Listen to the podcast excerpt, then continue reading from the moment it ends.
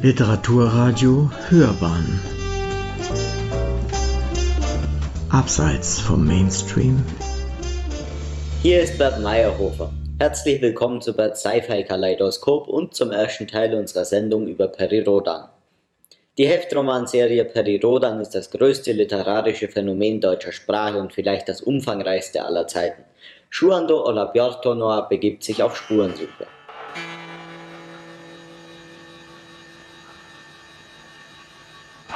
Peri Rodan, was ist das eigentlich?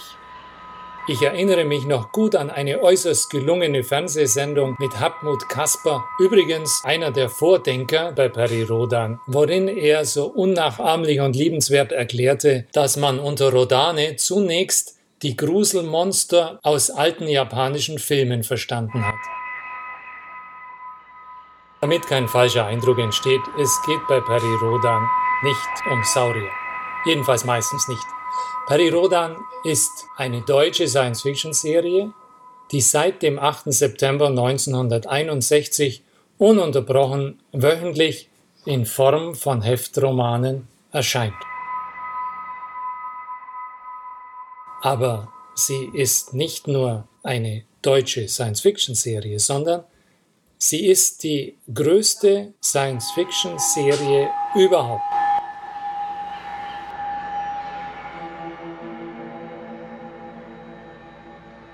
Und der Namensgeber der Serie, dieser Perry Rodan, wie muss man sich den vorstellen? Was ist das für einer? Um wen geht's da?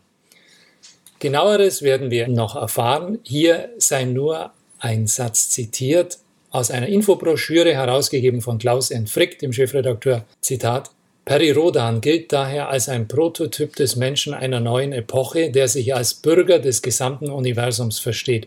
Er ist der Terraner. Zitat Ende. Verfasst wurde die Infobroschüre von Christoph Dittert, der einer der Exposé-Autoren der Serie ist.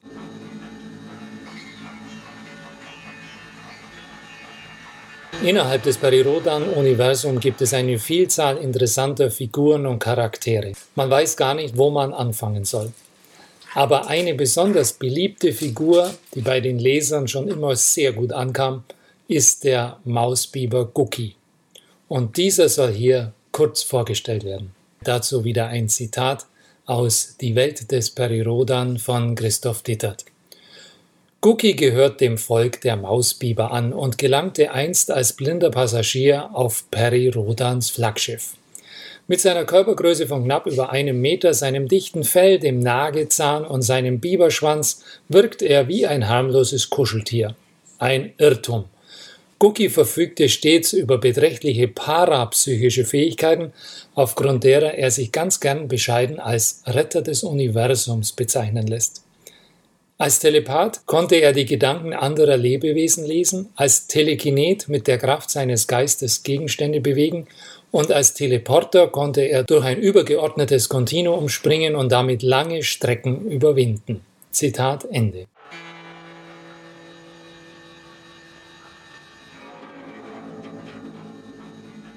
Es handelt sich bei Perirodan ja um ein Autorenkollektiv.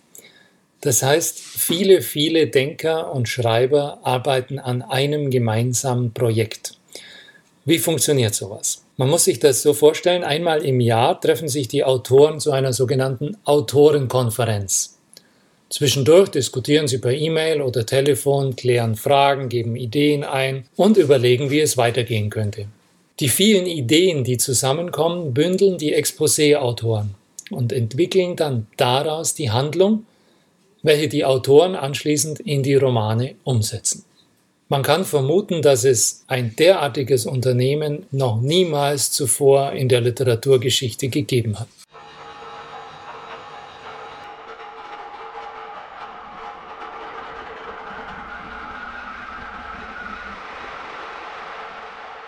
Perirodan gibt es nicht nur als Heftroman, sondern unter anderem auch als Hardcover, als Hörspiel, als Hörbuch und als E-Book und vor allem auch als Taschenbuch. Wir sprechen über die längste fortlaufende Erzählung, die es jemals in der Literaturgeschichte gegeben hat. Wir sprechen auch über die höchste Auflage, die jemals in der Geschichte erzählt wurde. Und so könnte man noch die Superlative fortsetzen, fortsetzen, fortsetzen. Im Grunde ist das Ganze einfach gigantisch. Und selbst wenn wir jetzt viele, viele Episoden zum Thema Perirodan produzieren, wir werden immer nur ein kleines Teilchen dieses weltweit einmaligen Phänomens wahrnehmen können. Schon allein über den Umfang und die Langlebigkeit dieser Serie gäbe es viel zu sagen. Aber auch unter kulturgeschichtlicher, auch religionsgeschichtlicher Perspektive liegen viele Überraschungen in der Serie bereit.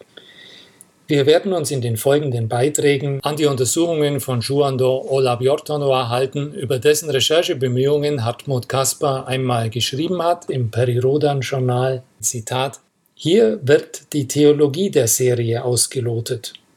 Ein zunächst befremdlicher, dann aber naheliegender Gedanke. Teilen sich doch die Götter und die terranischen Raumverbände dasselbe Arbeitsgebiet, den Himmel nämlich.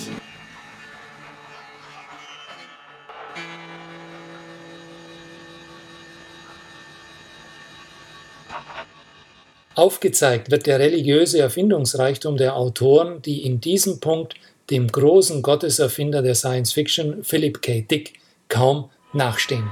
Zitat Ende. Wer dem Menschen das Träumen verbietet, der schneidet ihm die Wurzeln der Hoffnung ab.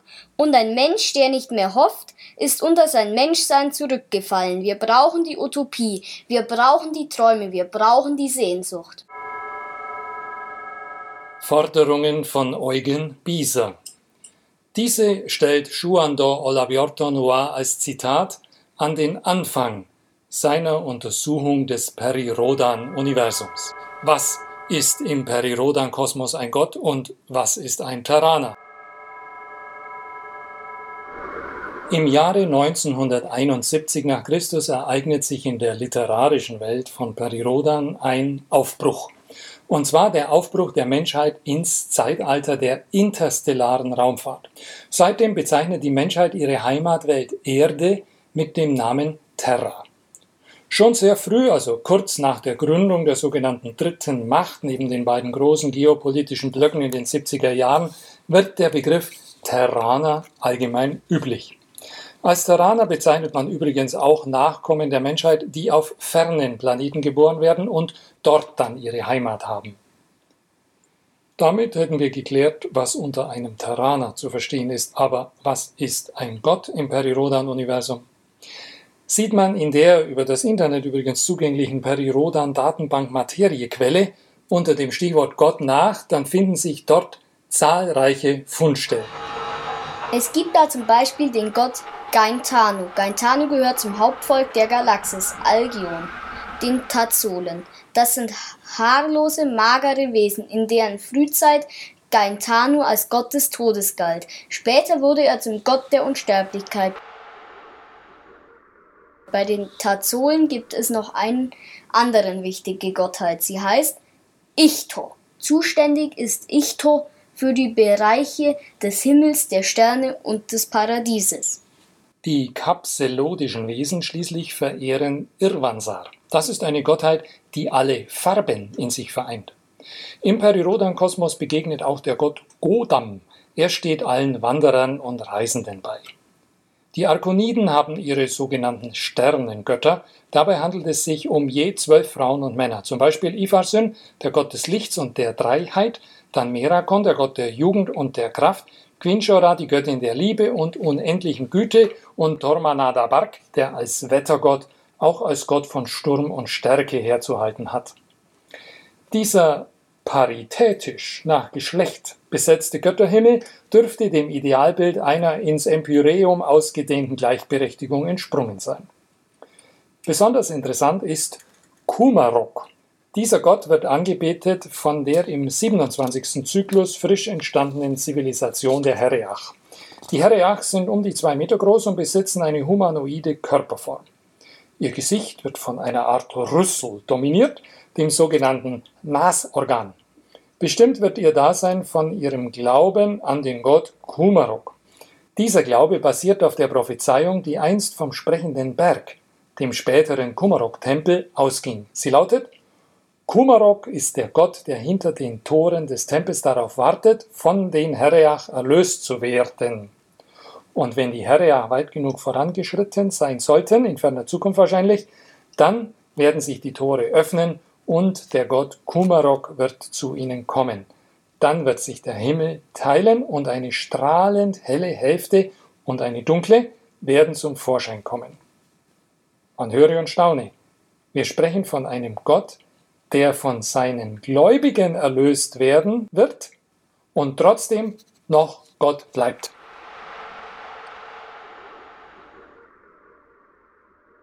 Kumarok ist also ein Gott, der nicht andere erlöst, sondern der selbst erlöst werden muss, und zwar von seinen eigenen Gläubigen. Das ist, hoho, selten gehört, selten gesehen. Und im Pendant zum Perirodan Kosmos, also ich meine in der wirklichen Religionsgeschichte, dürfte dieser Umstand vergeblich seinesgleichen suchen. Aber was ist nun der Gott der Terraner? Die dargebotene Aufzählung sagt uns eigentlich nicht mehr, als dass im Periroda und Kosmos Götter vorkommen und eine gewisse Wirksamkeit entfalten. Aber über deren Qualitäten wissen wir noch wenig. Vielleicht hilft uns eine Bemerkung von Ernst Wilczek weiter. Er war ja ein langjähriger Autor in der Perirodan-Serie.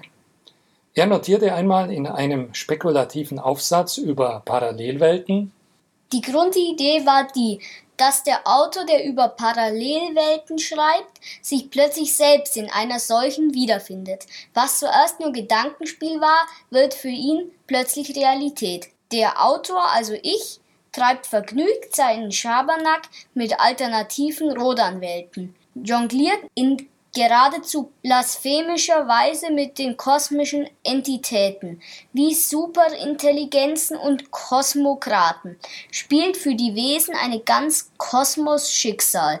Vergnügt denkt er sich für die dritte ultimate Frage alle möglichen Antworten aus, nur um des Effektes willen, um seine Leser an der Nase herumzuführen. Wer hat das Gesetz initiiert? Was bewirkt es? Na wer denn schon? Wir Rodan-Autoren. Und es besagt, dass wir die kosmische Entwicklung so steuern können, wie es uns gerade in den Sinn kommt. Wir sind die Herren, die Meister, die Götter. Na, das war aber aufschlussreich. Der Perirodan-Autor sagt es also selbst, es sind die Autoren, die die kosmische Entwicklung steuern, wie es ihnen so passt. Sie sind die Herren, Sie sind die Meister und Sie sind natürlich auch die Götter. Da haben wir's. Und damit haben wir die Antwort auf unsere Frage nach der Qualität der Götter bei Perirodan. Die Autoren selbst sind die Schöpfer ihrer Geschöpfe. Die Götter im Perirodan-Kosmos sind aus purem menschlichem Geist. In ihrer Qualität durchaus dem Donnergott der menschlichen Frühzeit vergleichbar – Damals hatten die Menschen ihre Not damit, unerklärliche Erfahrungen, zum Beispiel Blitz und Donner, deuten zu müssen. Der Frühmensch flüchtete in kosmologische Deutesysteme, schuf sich seine Mythen und erklärte sich auf diese Weise eine gleichzeitig lebenserhaltende und bedrohlich zerstörende Welt. Der Spätmensch, also in diesem Fall der Perirodan-Autor, erfindet die Götter auch aus einer Not heraus, wahrscheinlich sogar aus mehreren Nöten. Erstens vielleicht verlangt es der Exposé-Autor. Möglicherweise ist sogar die Seitenzahl seines Textes noch weit unter der geforderten Anzahl. Oder vielleicht braucht die Handlung noch eine besondere Figur. Jedenfalls entstehen auf diese Weise ebenfalls Mythen. Es sind natürlich moderne Mythen. Das Alte Testament würde dazu sagen, diese Götter sind Nichtse. Sie sind nichts. Denn es gibt nur einen Gott, den Gott Abrahams, Isaaks und Jakobs. Baal, Moloch, Astarte, Ichto, Godam, Difarsen, Yen, Dollar und Euro, allesamt Nichtse. Auch wenn es Menschen gibt, die die genannten als Götter verehren oder verehrten. Die Bibel trifft hier eine feine Unterscheidung. Es gibt zwar viele Götter, aber nur einen Herrn. Und das ist der Ich bin da, der Gott Abrahams, Isaaks und Jakobs. Und was ist nun der Unterschied zwischen dem Ich bin da und den vielen Göttern?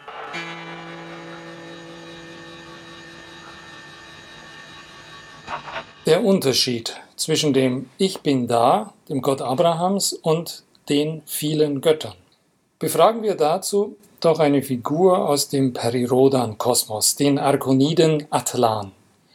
Über diese sehr beliebte Figur aus dem nächsten Umfeld von Perirodan bemerkte einmal Hans Kneifel in einem Essay, Atlan misst beispielsweise einer Religion oder einem Götterglauben gleich welcher Art niemals eine derart langlebige oder lebensbestimmende Wichtigkeit zu wie die Menschen. Auch in diesem Fall hat er, ohne jemals gewagt zu haben, spöttische Bemerkungen darüber zu machen, allzu viele Götter kommen und verschwinden sehen. Zitat Ende.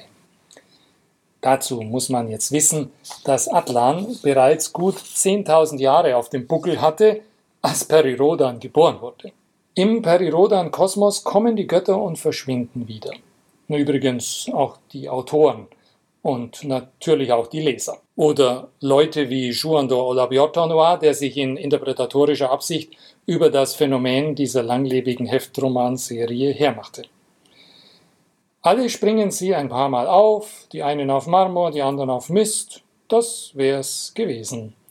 Ob sie nun im Perirodan-Kosmos Schöpfer sind oder ob sie nur Geschöpf spielen, sie alle kommen und gehen. Nur einer bleibt. Peri Rodan. Haben wir ihn etwa endlich gefunden? Ist Peri Rodan der Gott der Terraner? Ihr Großadministrator ist er allemal, aber auch ihr Gott?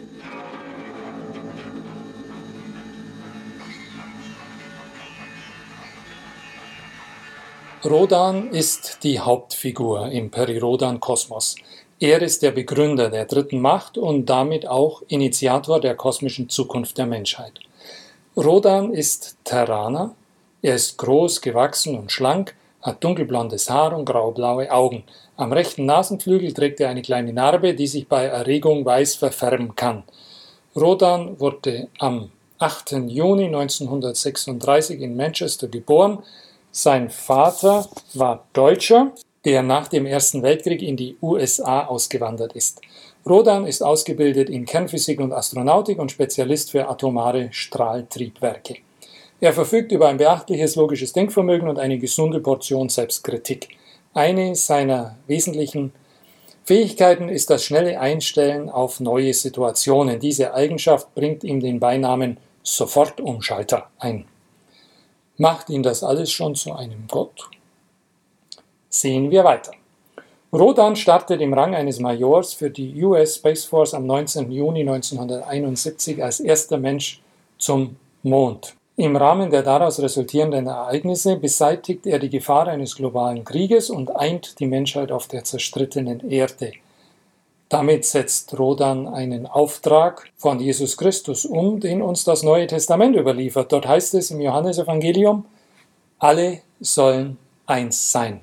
Kapitel 17, Vers 21 im Evangelium nach Johannes. Rodan hat das Übermenschliche geschafft. Es gibt keine rivalisierenden Nationalstaaten mehr, sondern kooperierende Völkergruppen. Eine schier unglaubliche Leistung, denn nun gehen alle Hand in Hand einer besseren Zukunft entgegen. Ist dies nun Rodans Eintrittskarte in den Götterhimmel? Die Peri-Rodan-Heftromanserie trägt den Untertitel Der Erbe des Universums. Wer ist denn der Erbe des Universums in der christlichen Weltanschauung? Niemand anderes als der Sohn Gottes natürlich, also Jesus Christus, der dem erlösten Kosmos seine Gestalt gibt. Deutet sich in diesem Untertitel etwa eine Konkurrenz zwischen Peri-Rodan und dem Menschensohn an? Eine Wesensverwandtschaft? Oder sind die beiden vielleicht identisch?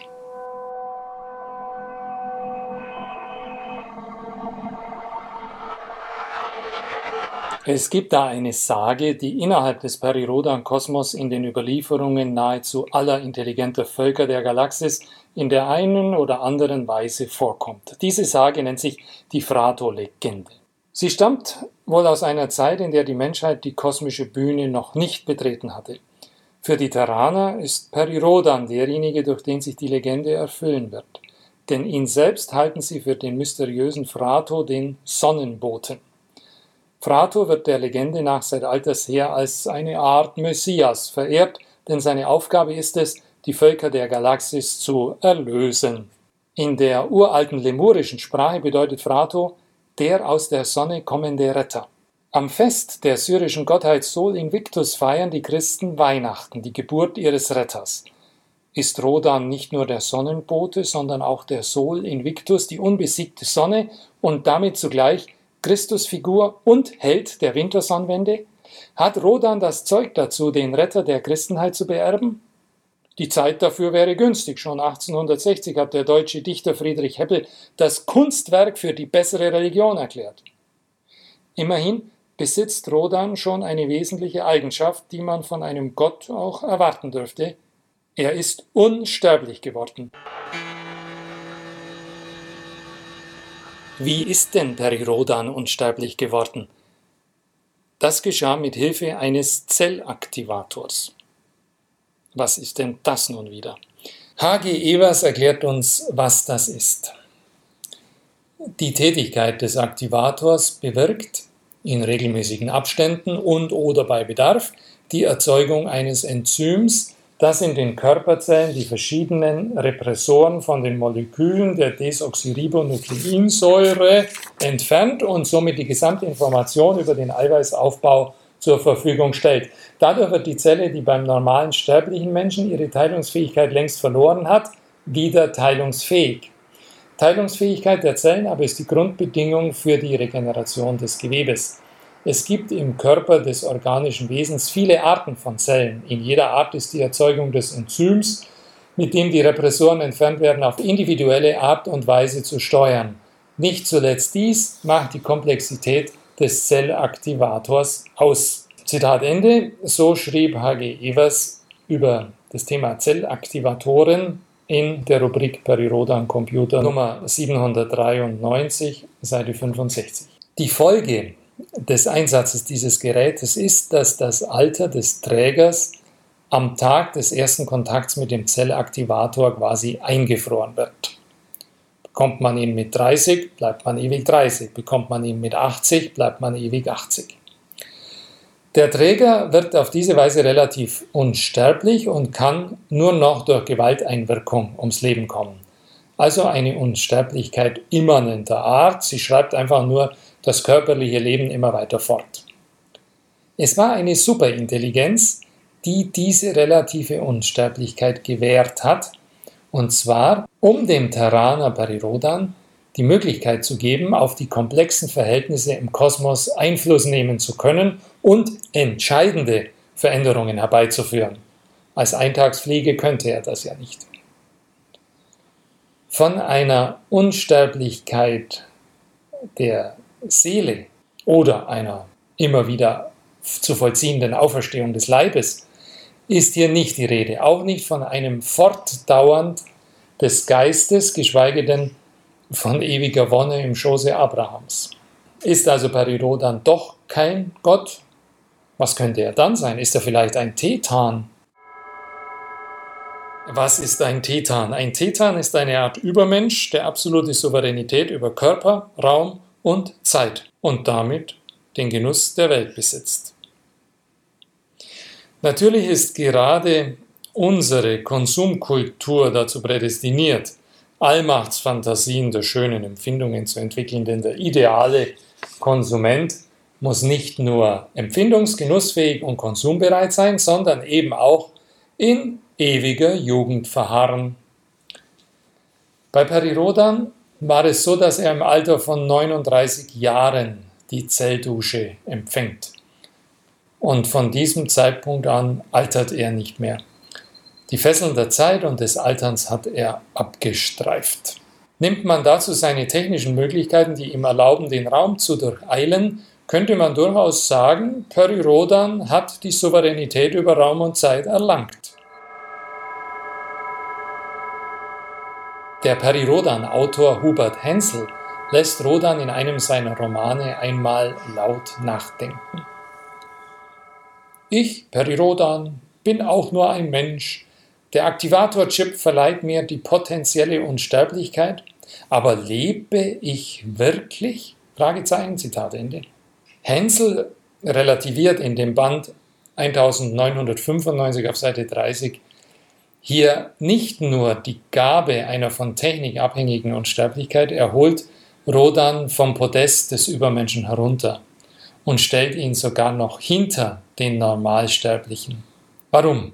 Der Normalsterbliche, der um die Kostbarkeit jedes einzelnen Augenblicks weiß, ist dem wirklichen Leben näher als ein Unsterblicher, der in Äonen denkt, sich dem gewöhnlichen Gang der Dinge entrückt fühlt und schließlich in Zweifel zieht, ob er überhaupt noch lebt.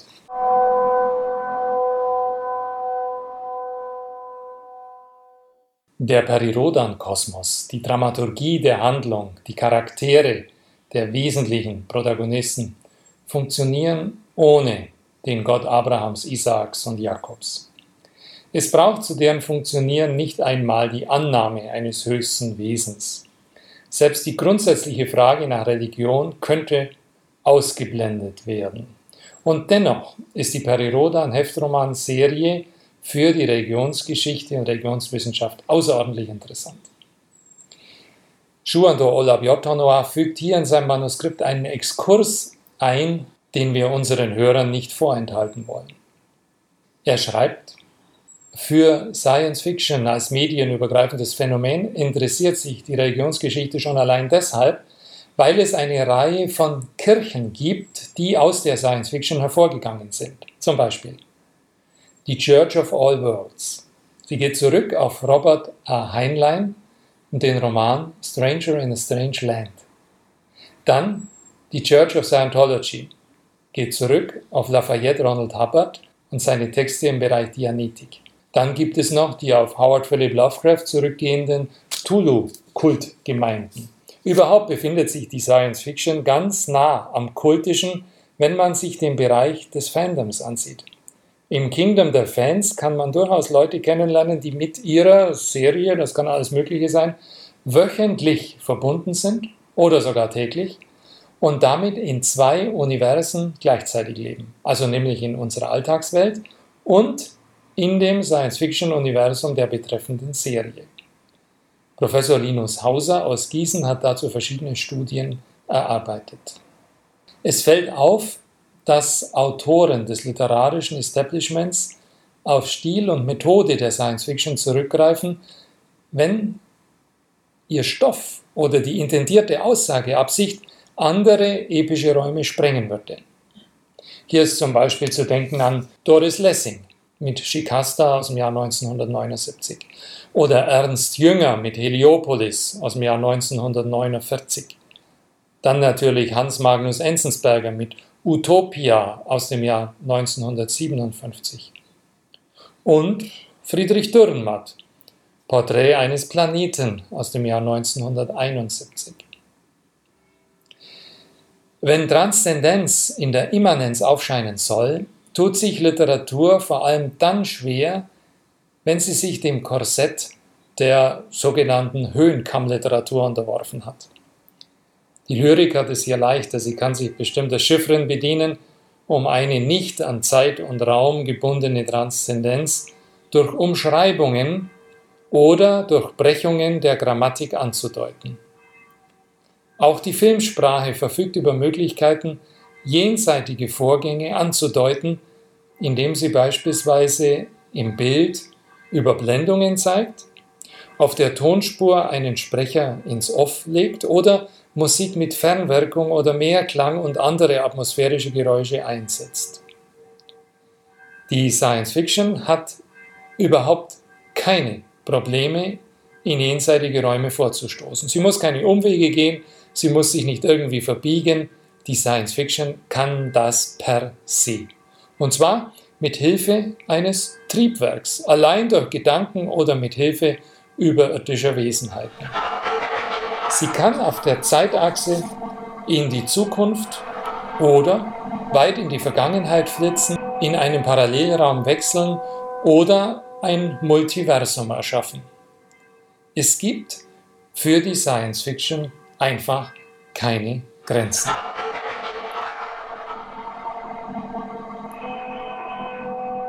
Soweit der Exkurs. Schuando Olabiotona fährt dann fort. Es begegnen in der Serie eine schier unüberschaubare Vielzahl religiöser Ideen. Und das ist vor allem der Grund, weshalb der Perirodan-Kosmos für die Religionswissenschaft so interessant ist. Perirodan-Kenner wie Rainer Stache, Hermann Ritter oder Hartmut Kasper können aus dem Stegreif Dutzende biblische Motive allgemein religiöse Konzepte oder sogar speziell christliche Vorstellungswelten nennen, die in den Perirodan-Heftromanen begegnen. Blickt man mit dem analytischen Blick auf die Texte, dann hat man dabei wohl zunächst das Interesse, genau diese religiösen Ideen und Motive aufzuspüren. Ist die Suche dann erfolgreich, bedeutet dies, dass in dem Text, jetzt halten Sie sich fest, dass in dem Text Verkündigung stattfindet.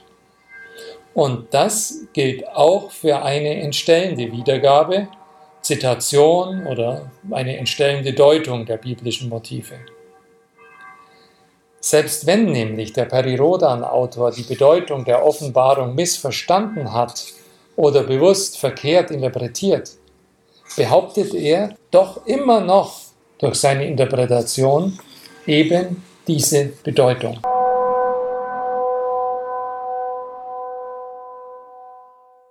Die Aufgabe der Religionswissenschaft wäre nun, diese Interpretation einer Analyse zu unterziehen, um sie so auf ihren wahren Kern zurückzuführen. Zum Aufspüren relevanter Inhalte der Perirodan-Serie könnten folgende Fragen dienlich sein. Nach diesen ist Schuandor Olaviotonoa vorgegangen. Dazu zählen Gibt es in dem Text Hinweise auf die Würde des Menschen, seine Wertvorstellungen und seine Sinnorientierung? Was macht den Menschen in der Perirodan-Serie zum Menschen? Kann eine Deutung im Hinblick auf Werte und Normen vorgenommen werden? Finden sich Friedens- oder Toleranzbotschaften? Werden Gewalt und Ungerechtigkeiten angeprangert? Wird soziales Engagement propagiert? Wie wird mit Schwäche und mit Schwächeren umgegangen? Gibt es eine Auseinandersetzung mit der Frage nach den Möglichkeiten und Grenzen im Spannungsfeld von Wissenschaft und Moral? Gibt es für Moral und Ethik eine höhere Instanz und oder sogar eine intergalaktische, eine rassenübergreifende Ethik? Werden die Themen Schuld, Erlösung oder Vergebung aufgegriffen? finden sich die Themen Stellvertretung, Opferung oder Kult. Wird implizit mit ikonografischen Bezügen gearbeitet? Gibt es Propheten, heilige Bücher, Religionsstifter? Gibt es einen gesellschaftstragenden Mythos? Lässt sich ein Glaube an Schicksalsmächte oder dualistische Weltbilder nachweisen?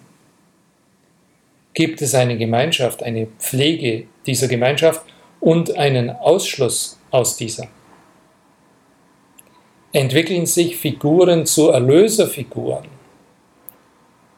Begegnet der Versuch, das Unbedingte, das Numinose oder sogar Epiphanien darzustellen? Gibt es eine Apokalypse? Was sind die letzten Dinge? Gibt es ein letztes Gericht oder kann es das in der Perirodan-Serie gar nicht geben, die ja potenziell unendlich ist? Gibt es dann vielleicht aber einen unendlichen Erkenntniszuwachs? Begegnet schließlich die Suche nach dem Sinn des Lebens?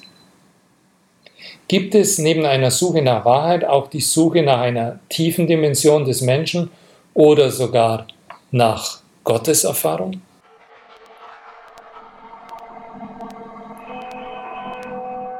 Das waren jetzt viele, viele Fragen, die der Analyse dienlich sein können aber wir wollen diese Folge nicht ganz so trocken beenden und mit einem Beispiel schließen. Und zwar, es ist aus der Datenbank PR Materiequelle. Es liefert zum Stichwort Seele folgende Information. In der Galaxis Stradom gibt es Völker, die glauben, eine Seele zu besitzen, die das eigene Ableben überdauert. Aber wohin geht die Seele nach dem Ableben? Sie geht in das unendliche Nichts hinter Anguellas Auge ein. Anguellas Auge ist ein astronomisches Phänomen gigantischen Ausmaßes, nämlich eine Glutzone von etwa 5000 Lichtjahren Durchmesser, die sich zwischen den Galaxien Dradom und Herelania befindet. Dort vermutet man den Sitz einer gottähnlichen, alles beschützenden guten Macht namens Anguella, die alles sieht und für die Lebewesen von Dradom sorgt. Interessant ist auch das extrem langlebige Völkchen der Kimbaner. Bei den Kimbanern gibt es ein religiös motiviertes Klonverbot. Die Kimbaner vertreten nämlich die Auffassung, dass beim Klonen die Seele nicht mitgeklont werden würde. Dass also bei dem Klonvorgang ein seelenloser Klon entstünde, weil es geht nur die Zelle und die Zellinformation über, nicht aber die Seele, von der offenbar unterstellt wird, dass diese einmalig ist.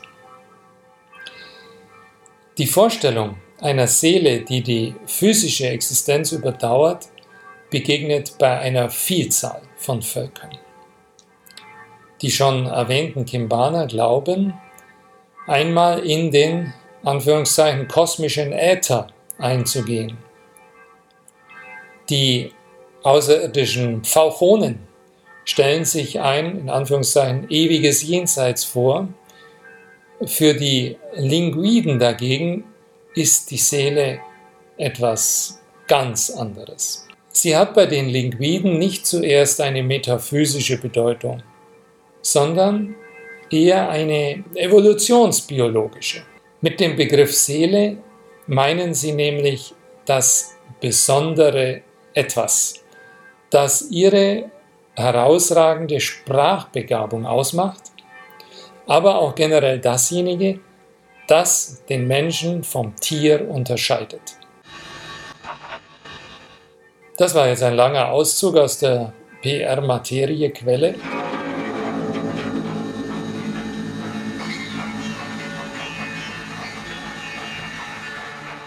Wir haben heute einen weiten Exkurs unternommen und wir werden in dem Stil in der nächsten Sendung weitermachen.